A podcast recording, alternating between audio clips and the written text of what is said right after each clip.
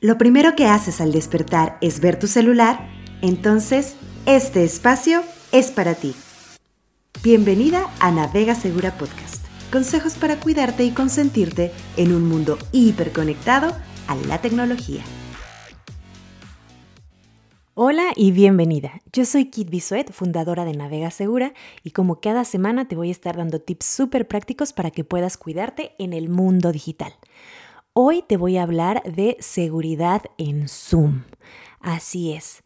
Durante la pandemia, como tú sabrás, pues se popularizó el uso de las videoconferencias para tener conversaciones, pues ya sea de uno a uno, o hacer celebraciones familiares, clases en línea, juntas de trabajo, eventos públicos, reuniones con amigos, entre muchas otras cosas. Para que tengas idea, Zoom aumentó en ingresos más del 300% durante el 2020 y bueno, esto hizo que Zoom fuera la aplicación de videoconferencias más popular y por supuesto la más descargada. Esto principalmente pues por el reconocimiento de marca, que ya tenía un cierto posicionamiento incluso antes de la pandemia, también la facilidad de uso, ¿no? La experiencia de usuaria es realmente buena y también porque fue agregando funciones de seguridad poco a poco, ya que tuvo un escándalo justamente de seguridad en el 2020 y se puso las pilas mejor que nadie y hoy en día ofrece muchas herramientas para que podamos cuidarnos en esta plataforma. ¿Y de qué debemos cuidarnos? Como que eso siempre es un misterio, así de que lo vemos bien lejano, como siempre les digo, como de temas, ya sabes, de hackers rusos o de famosas este, superestrellas que les hackean sus cuentas, cosas así. Y no, la verdad es que esto es más popular de lo que te puede sonar en Navega Segura, seguido nos llegan chicas diciéndonos, oye, es que yo estaba mm, haciendo mi conferencia o mi evento o dando clases y bueno, pues em, alguien intervino en mi llamada y me está extorsionando o alguien ya no me dejó este, continuar porque está este, proyectando temas o imágenes pornográficas y bueno, toda mi audiencia se asustó, entre otras cosas que nos han llegado. Entonces, justamente para que esto no te pase, ya sea si eres creadora de eventos, o de clases, de cursos, etcétera, o si también eres espectadora, pues también saber cómo reaccionar. Primero que nada, te quiero decir qué riesgos puede haber. Hay varios, ¿ok? Hay varios, pero em, digamos que te voy a contar de los más populares. Todo tiene que ver con acceso a las salas sin control de seguridad, el primero puede ser alguien infiltrado que tú ni siquiera te des cuenta porque ni siquiera aparece como una persona, sino se interviene la llamada o la videoconferencia con software especializado, pues con el fin de espiar de lo que se está hablando ahí y bueno, utilizar esa información para, em, ya sea para extorsionarte o para compartírsela a la competencia o digamos que esto es un poco más sofisticado. Y esto sí le sucede mucho más a personas que están hablando de temas delicados como temas corporativos, temas de tu empresa, temas de dineros. Y esto también ha pasado en temas de grupos vulnerables, es decir, que si tú manejas organizaciones que em, están en contacto por medio de videoconferencias, por ejemplo, con mujeres violentadas o con inmigrantes en resguardo o con testigos de algún crimen, etcétera, bueno, pues em, normalmente este tipo de infiltración eh, hay que tenerla muy, muy, muy en cuenta. Eh, ¿Qué es lo que te sugerimos? Bueno, siempre que utilices una aplicación de videoconferencias, pues trata de checar si tiene algo que se llama cifrado de extremo a extremo, que eso quiere decir que está cifrada toda la conversación, tanto el texto como la imagen, como el audio y todo lo que se comparte ahí, eh, de forma que solo el emisor y el receptor puedan descifrar esos mensajes, es decir, que no se puedan intervenir.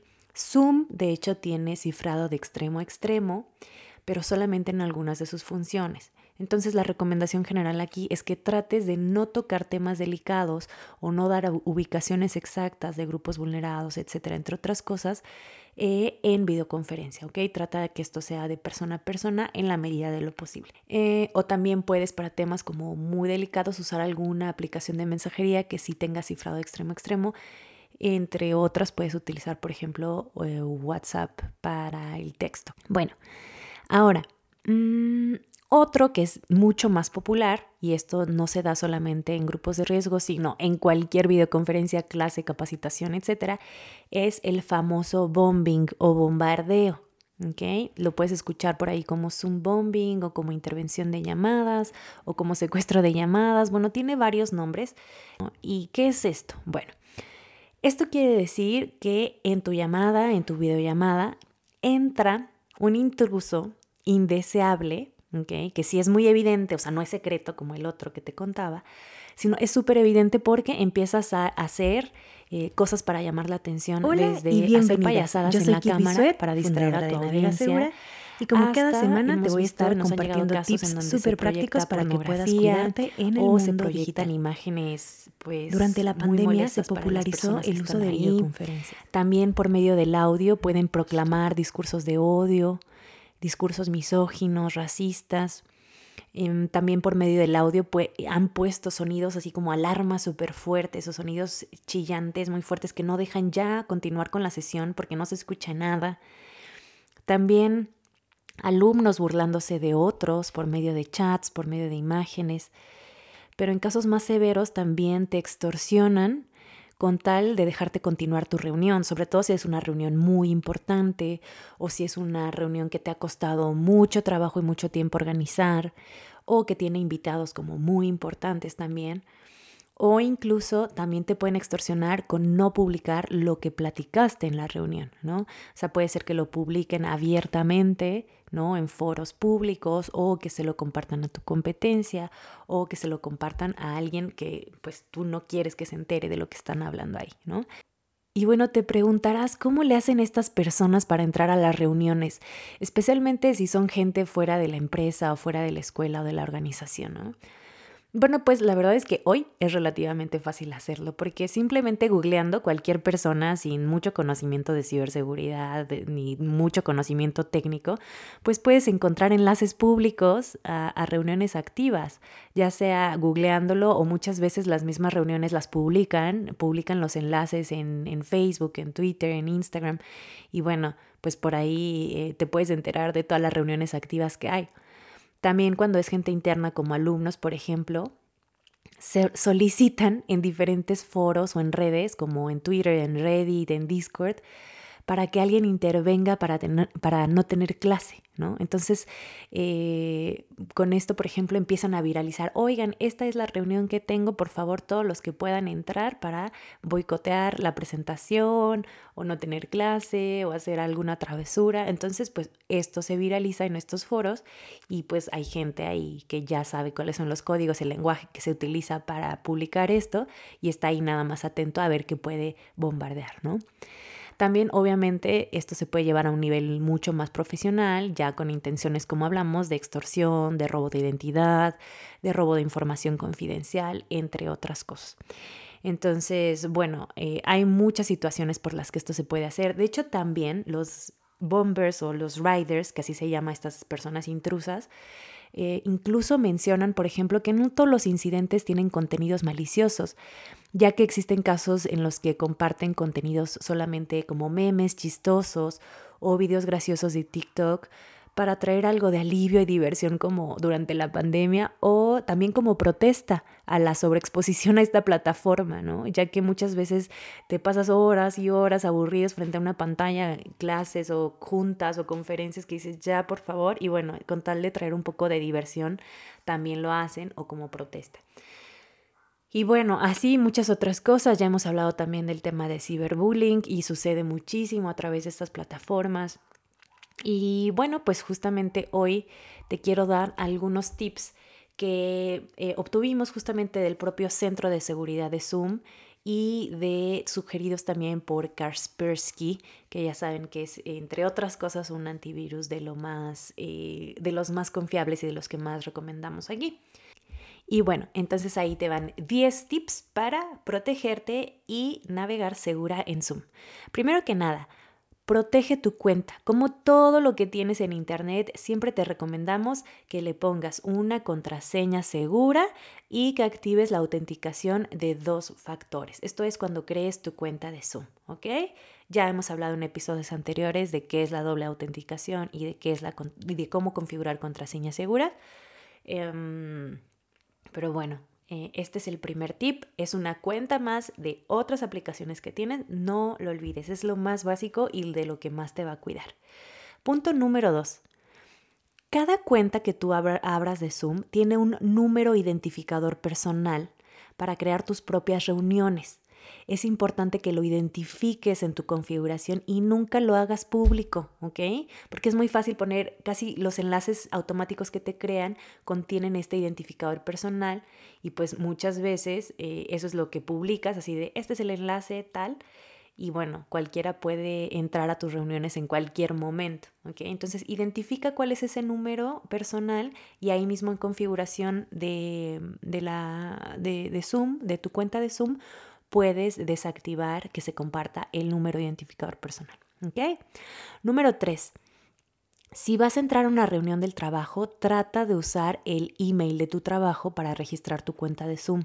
Lo mismo si tienes correo de la escuela para entrar a tus clases por Zoom de la escuela, ¿ok?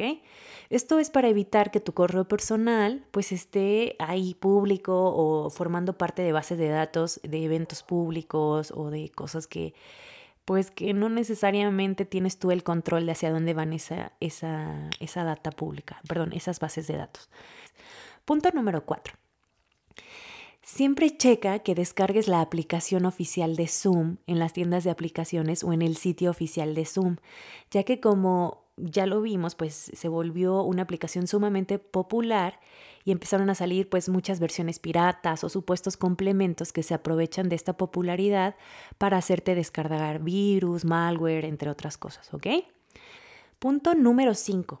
Evita compartir el enlace o las contraseñas para entrar a tu reunión en redes sociales o de forma pública, ya que estos enlaces rápidamente se pueden viralizar, como ya lo vimos en Twitter, en Discord o en otros foros en donde los troles están listos para invadir tu sesión.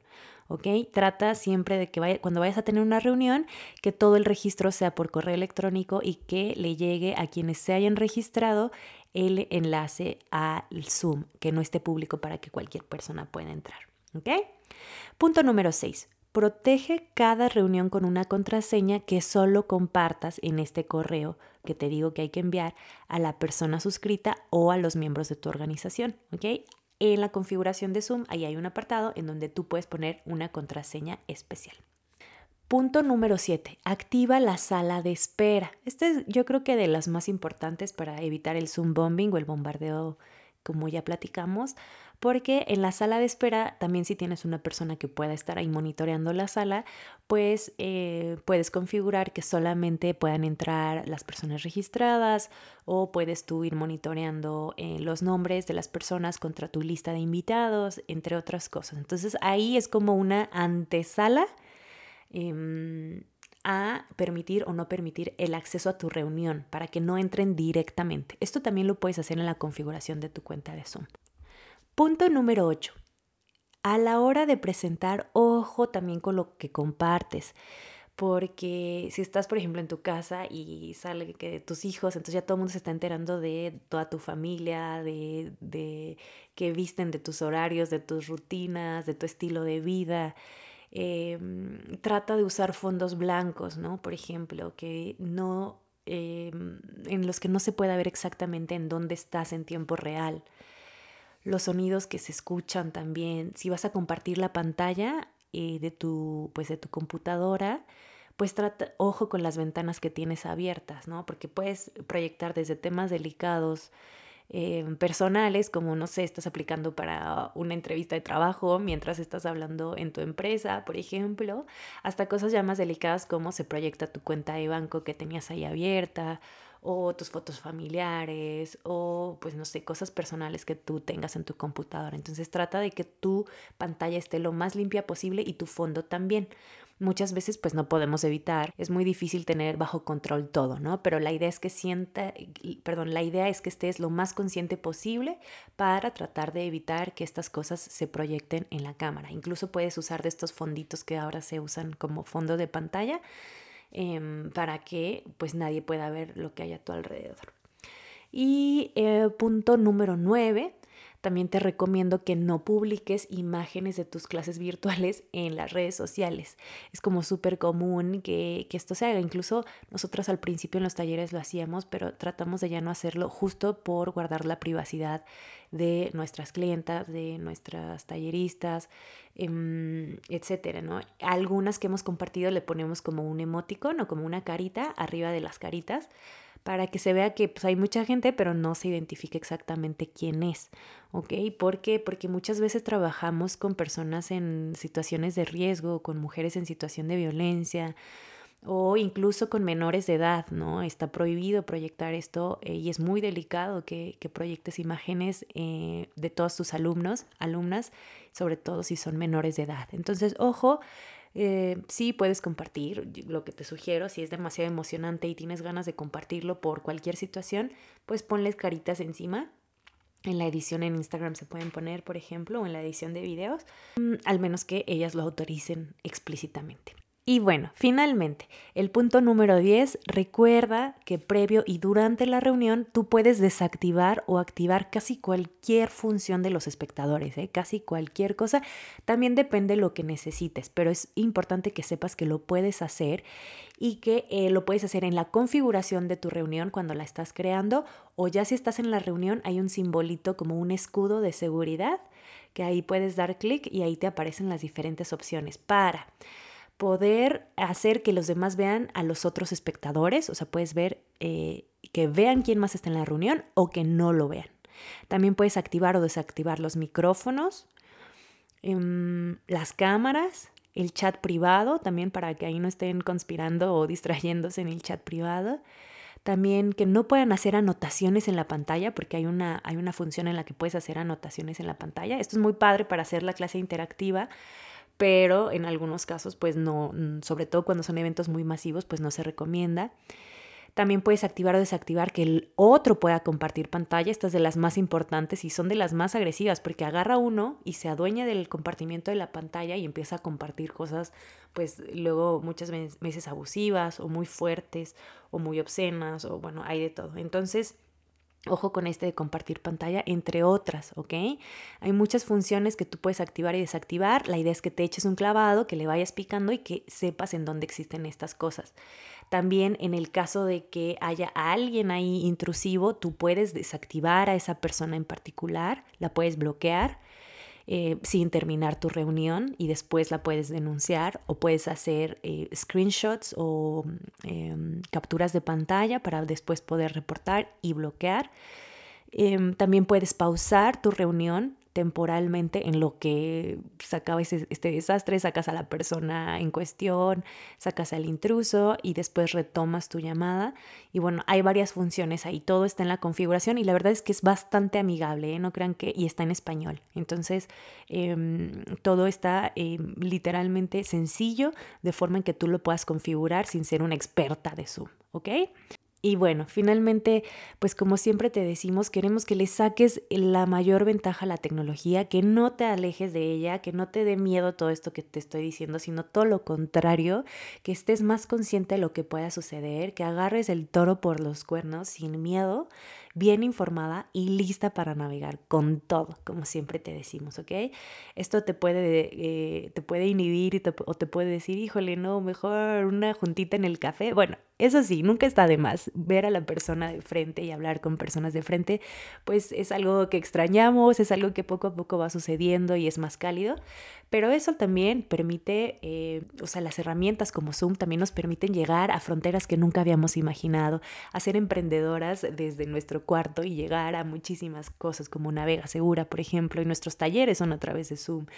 Entonces, eh, bueno, pues nada, es una herramienta en la que confiamos, en la que, con la que trabajamos. Hay otras herramientas que también usamos de videoconferencia, no estamos casadas con ninguna, pero bueno, sí creemos que Zoom nos ha funcionado bastante bien, es muy amigable y sobre todo tiene muchas funciones de, de ciberseguridad para que puedas eh, utilizarla al máximo. ¿Ok? Disfrútala, disfruta sus grandes ventajas, pícale, eso sí es importante, explora todas las funciones que tiene, ve practicando y sobre todo si conoces a, alguna persona que le pueda servir esta información, pues no dejes de compartirla. Por favor, compártenos tus casos, tus opiniones, tus sugerencias y más tips en nuestras redes. Recuerda que nos encuentras como arroba navegasegura en las principales plataformas sociales. Nos escuchamos la próxima semana. Un placer. Esto fue Navega Segura Podcast. Compártenos más consejos en nuestras redes y cuéntanos de qué más te gustaría aprender. No lo olvides, sin miedo, bien informada y lista para navegar en Internet con todo.